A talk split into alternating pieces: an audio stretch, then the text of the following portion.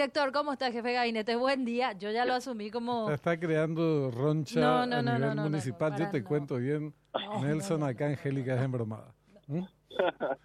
Buen día, chicos. ¿Cómo están? Buen inicio de semana. Igualmente, igualmente para vos. Bueno, ¿cómo están? Mañana tienen un encuentro con el consorcio. ¿Cuál es la situación en este momento, Sí. Nelson?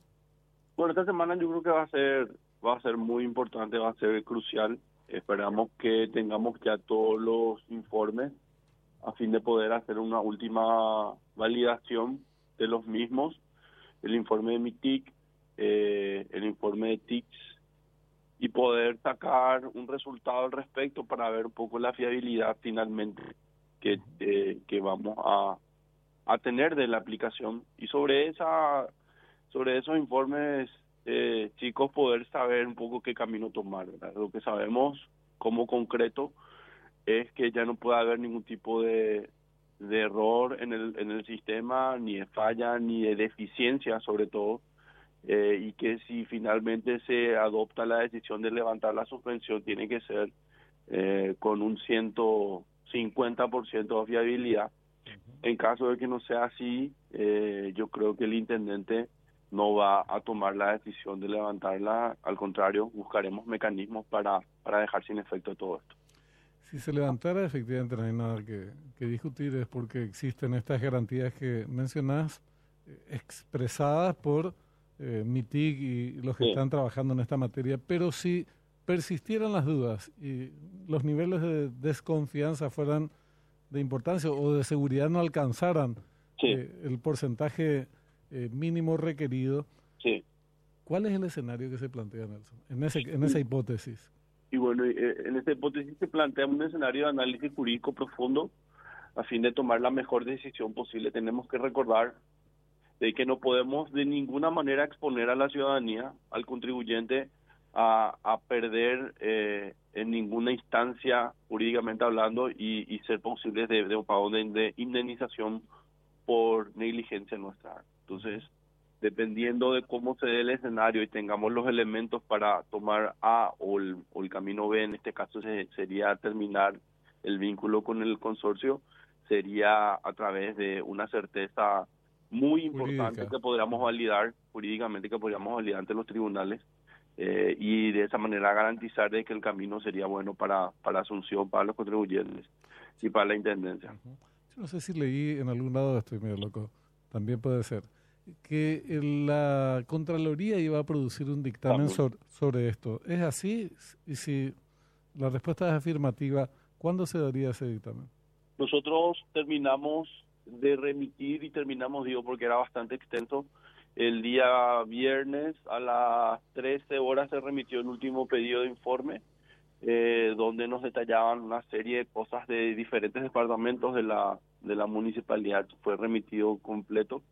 Una vez que tengamos el, el informe de MITIC también en extenso, le, le haremos lo mismo y remitiremos a la Contraloría.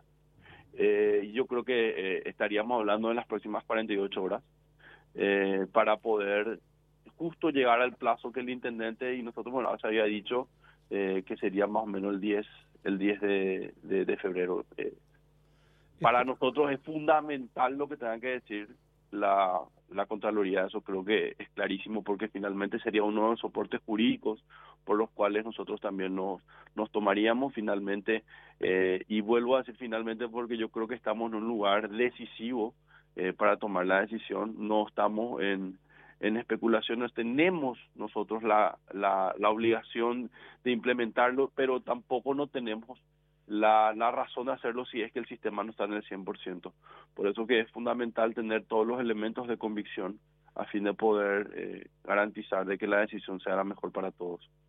Director, y en cuanto a la recepción de, de la información de Parksin, ¿cuándo estarían recepcionando al 100%? Porque ya eh, escuchamos y leímos, la semana pasada se cumplió el plazo, la semana pasada aparentemente hay prórrogas para dar ese tiempo a Parksin que, que cumpla al 100% del servicio. Finalmente, ¿cuál es el plazo que se le da a ellos?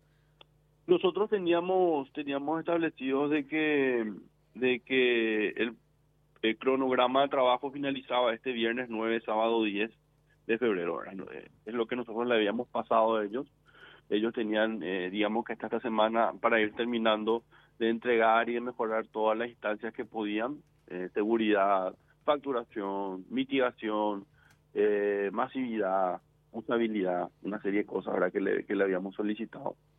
por eso que te digo, estamos las 48, 72 horas de finalizar todo este proceso y eso significa que si esta semana ya no eh, tenemos un camino a tomar, eh, estaríamos hablando de máximo ocho días, que sería el lunes que viene, donde seguramente ya haríamos un anuncio importante a la ciudadanía.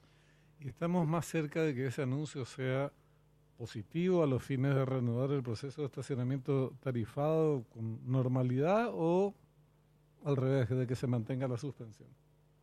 Yo creo, Benjamín, de que el camino que tomemos va a ser el mejor para la ciudadanía. Eh, hablemos de dos puntos. Un punto, yo te digo, para mí, filosóficamente el estacionamiento tarifado es algo que debemos de implementar, sea con Parcin o sea con el mismo eh, sistema municipal.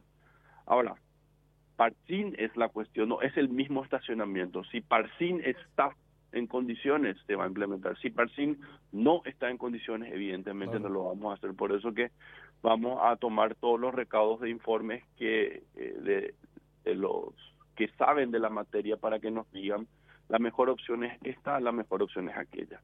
Eh, la prudencia para mí es fundamental. Yo sé que mucha gente ha aguantado bastante tiempo hasta ahora, pero ya estamos al final de todo un proceso de, implementación y de, regularización de, un sistema que no podemos nosotros someterle a su seno si es que no está preparado. Sería sería terriblemente equivocado hacer eso.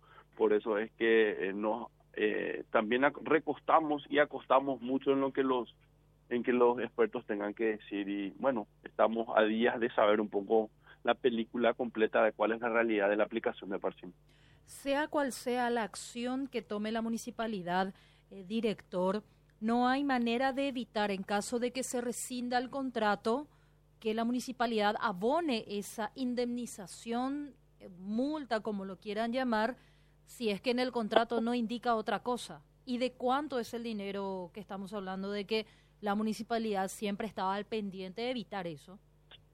Si hablamos en puridad sobre lo que refiere el lado arbitral del año 2020, 2021, estaríamos hablando de unos 15, 16 millones de dólares más o menos. Ahora, si a eso le sumamos todo este periodo de tiempo y, finalmente no podemos nosotros como municipalidad probar de que el sistema no es eh, infalible y es usable y sí podría haber sido implementado, bueno, seguramente se, abonaría un poco más. Pero nosotros como le digo, y nosotros me refiero a la Intendencia, vamos a tomar la decisión que corresponda. Ahora, si el informe dice esto sí puede ser utilizable, tiene las garantías, eh, etcétera, etcétera, etcétera, la ciudadanía puede quedarse tranquilo en utilizarlo, bueno, yo diría que estaríamos por el camino de la implementación con Parsim. Si existe cualquier halo, y me refiero a lo de duda eh, eh, sobre cualquier aspecto de la aplicación, yo, yo estoy casi seguro de que el camino sería buscar una salida jurídica alternativa a la situación. Bueno, te agradecemos mucho, te iba a decir intendente, por culpa de Angélica. No. no, no, no, eh, Nelson, gracias por tu tiempo, muy amable. Gracias chicos, que estén bien, hasta luego. Igualmente. Gracias. Jefe de gabinete. Jefe de gabinete, Angélica lo ascendió a rango al cargo de intendente. Me